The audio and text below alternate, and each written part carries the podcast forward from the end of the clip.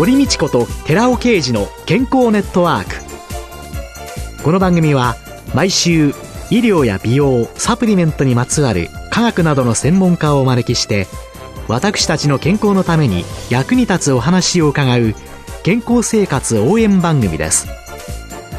包摂体サプリメントと MGO マヌカハニーで健康な毎日をお届けするコサナの提供でお送りします。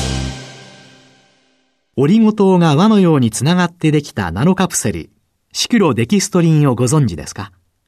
シクロデキストリンはサプリメントに含まれる有効成分を包み込んで熱や酸化から守り体内への吸収率を高めます。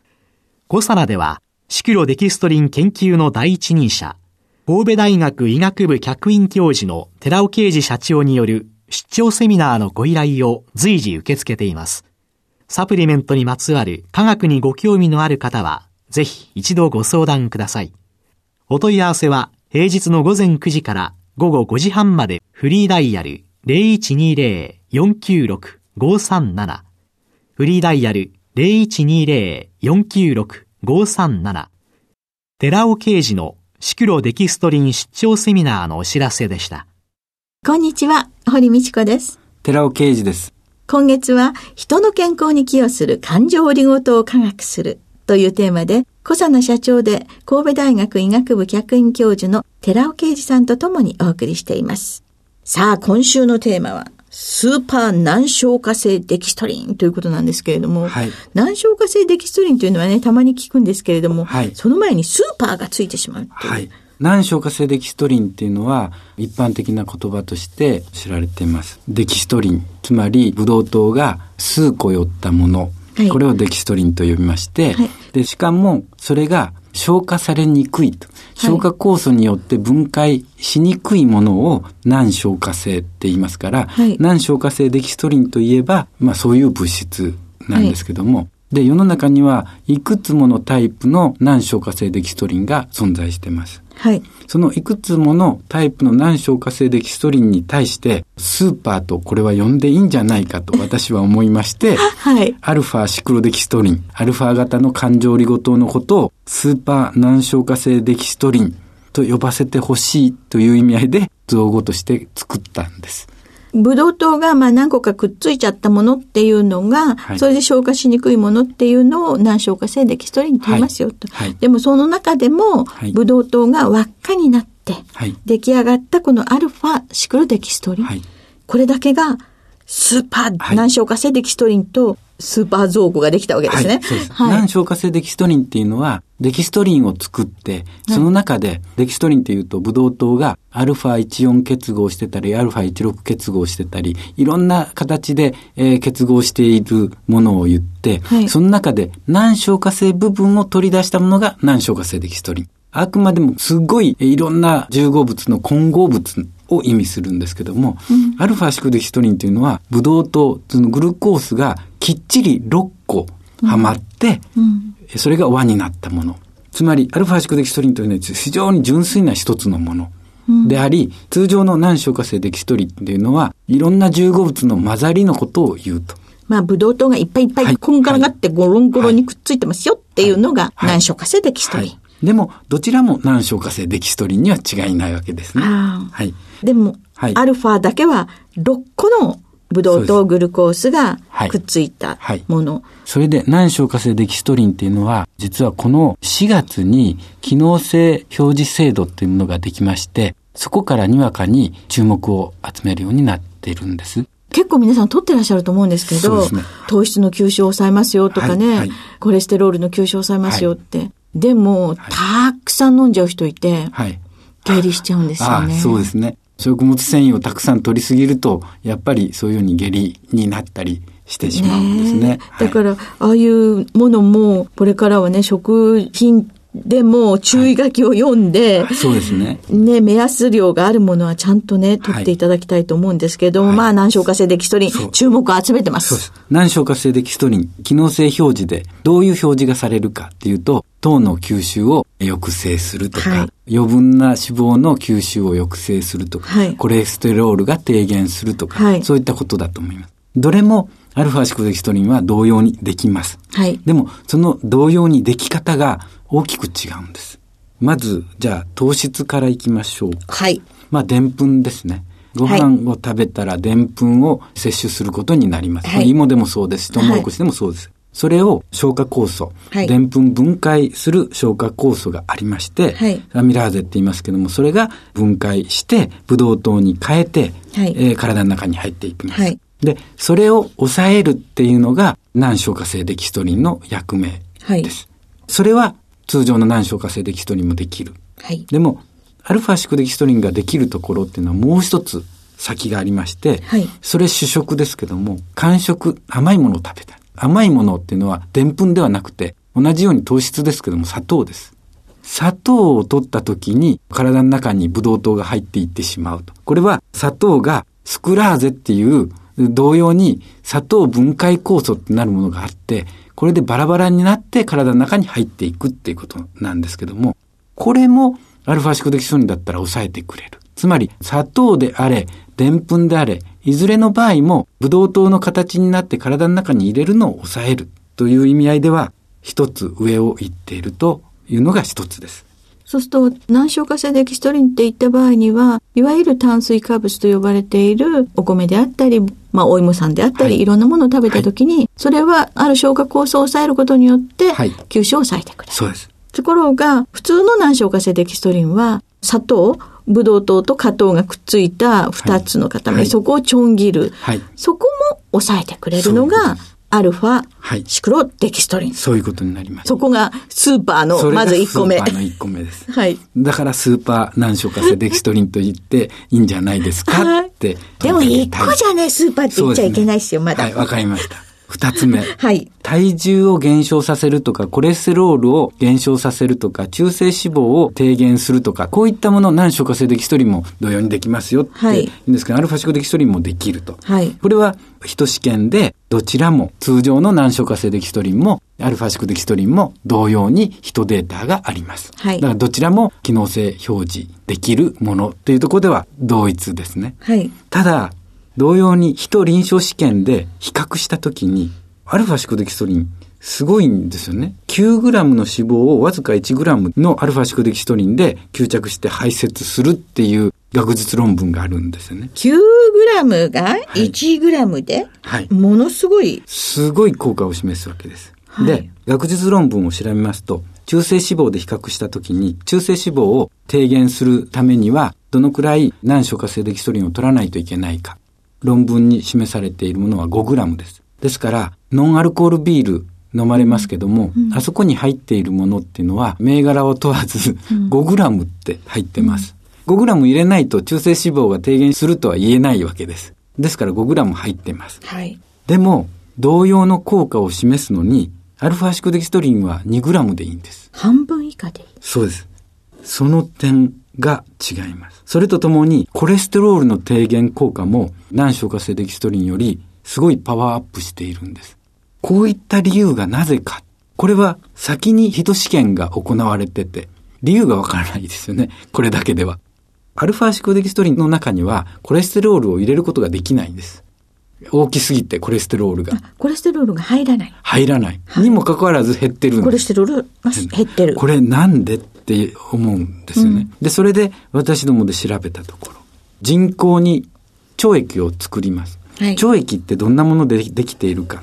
腸液の中で一番組成分として多いのはタウロコール酸とレシチンです。はい。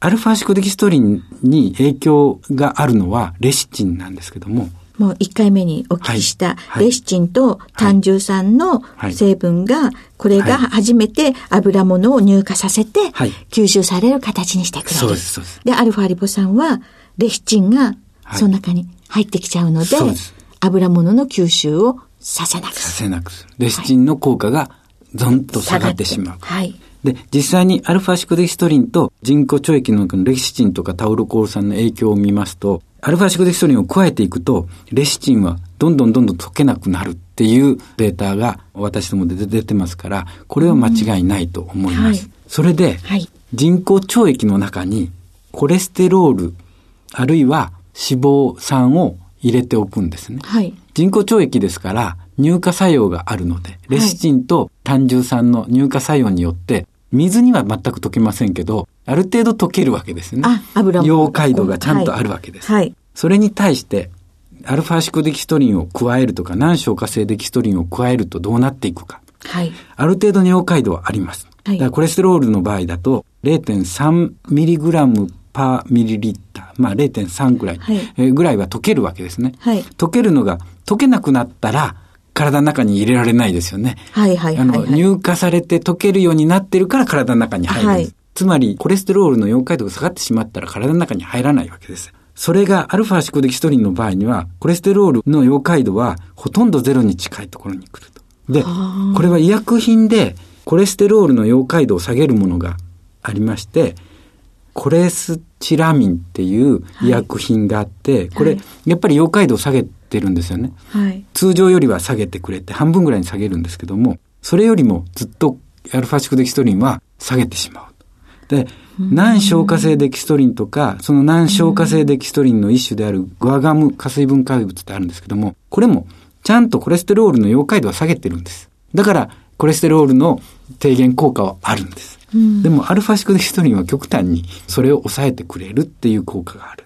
これは同様に中性脂肪にも言えるということがあって、つまりコレステロール、中性脂肪の溶解度を下げるから、結局レシチンを効かなくするから、下げて、結果としてコレステロールとか中性脂肪を体の中に入れないっていうのが一つあります。うん、これが二つ目のスーパー難消難消化性デキストリンと言われるゆえんです。まあ、少量でレシチンを降雪してしまい、はい。はい、それが乳化を抑え、はい、コレステロールなどの吸収がしにくい形になる。吸収されやすい形になれなくなってしまう。で、量が少なくてはい。それができるので。これが二つ目のスーパーって呼んでもいいでしょと、私は言いたいところなんです。でもまだ二つじゃ少ないような感じ。じゃあ三つ目をいきます。三つ目。三つ目。これは脂肪酸っていうのを眺めた場合に、はい、脂肪酸にも体の中に入れるべき脂肪酸と出すべき脂肪酸がある。人の健康に寄与する脂肪酸。一番有名なのは EPA、DHA だと思いますけども、オメガ3の EPA、DHA、こういう油は体の中に取り入れたいんです。まあ、あの EPA、DHA、オメガ3とか N3 系とか呼ばれる、はい、まあ、いわゆる魚の油って言われる。そうです。これらはたくさん取った方がいい。体の中に入れたいんですね。はい。それをも、難消化性デキストリンっていうのは、区別つけるわけにはいかないですから、混合物ですから、区別せず、なるべく減らすっていう方向に行く。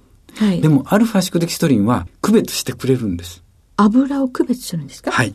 はい。不飽和脂肪酸と飽和脂肪酸だと、不飽和脂肪酸は体の中に入れて、飽和脂肪酸が体にとって悪いと言われている。一番わかりやすいのは植物油、魚油っていうのは不飽和脂肪酸が多い。はい、一方で動物性の油は飽和脂肪酸が多い。だから、飽和脂肪酸は排泄したい。常温で塊の油っていうんですかね。はい、それらはまああんまり体に良くない。はい、バターなんかがあんまり取りすぎないようにね、とかって言われる。はい、でそういうようなものは排泄させる。はい、それをやってくれるのがアルファシコデキストリン。じゃあ、これは体にとっていい油よ。はい。これは体にとって良くない油よっていうのを区別してくれる。区別してくれる。不飽和と飽和を分けるんですね。で、もう一つ踏み込んで、はい。飽和脂肪酸の中にもいい飽和と悪い飽和脂肪酸があるんです。はい。長くなればなるほど悪いんです。LDL コレステロールを作ってしまうっていうのは、長い調査の飽和脂肪酸が原因なんです。はい。短ければ、実は体の中に入れたいんです。短鎖脂肪酸は、もともと腸の中で作られて酸性にすることによって腸内環境を整えるということですごくいい油。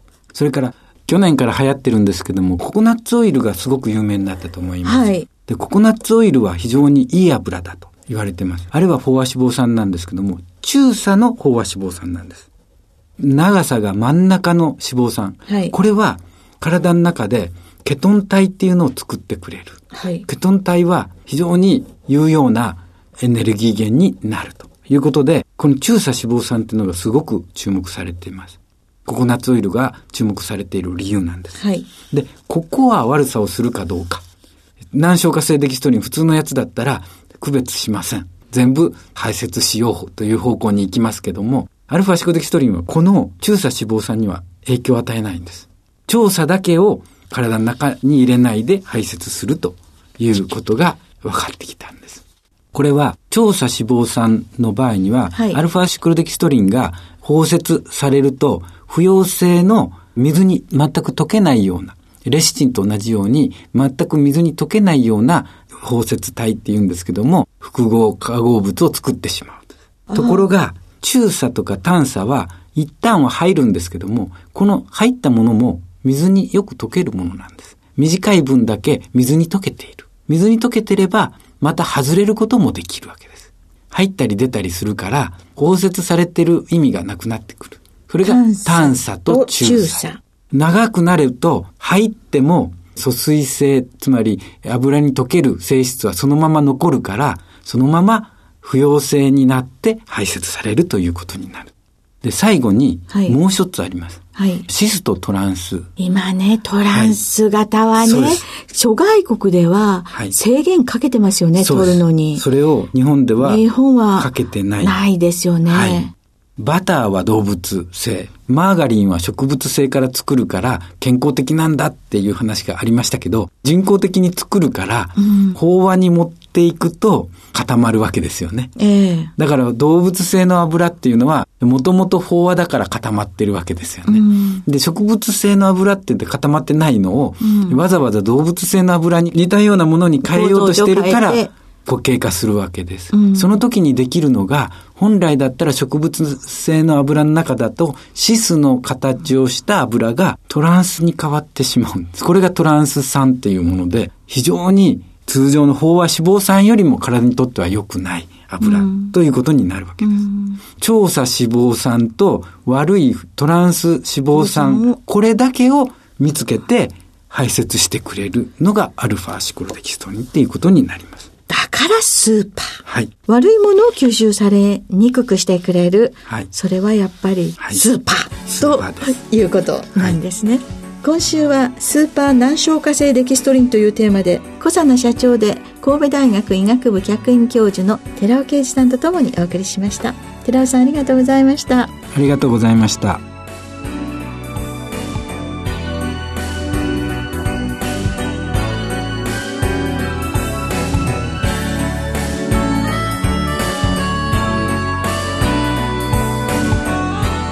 ここでコサナから番組お聞きの皆様へプレゼントのお知らせです。南極海で採れたオキアミ由来の DHA と EPA を含むクリルオイルに抗酸化作用に優れスーパービタミン E と呼ばれるトコトリエノールを配合し環状オリゴ糖で包み込むことによって体内への吸収力を高め熱や酸化による影響を受けにくくしたコサナの新しいサプリメントゼリー南極海のデザートを番組お聞きの10名様にプレゼントします。ご希望の方は番組サイトの応募フォームからお申し込みください。コサナの新しいサプリメントゼリー南極海のデザートプレゼントのお知らせでした。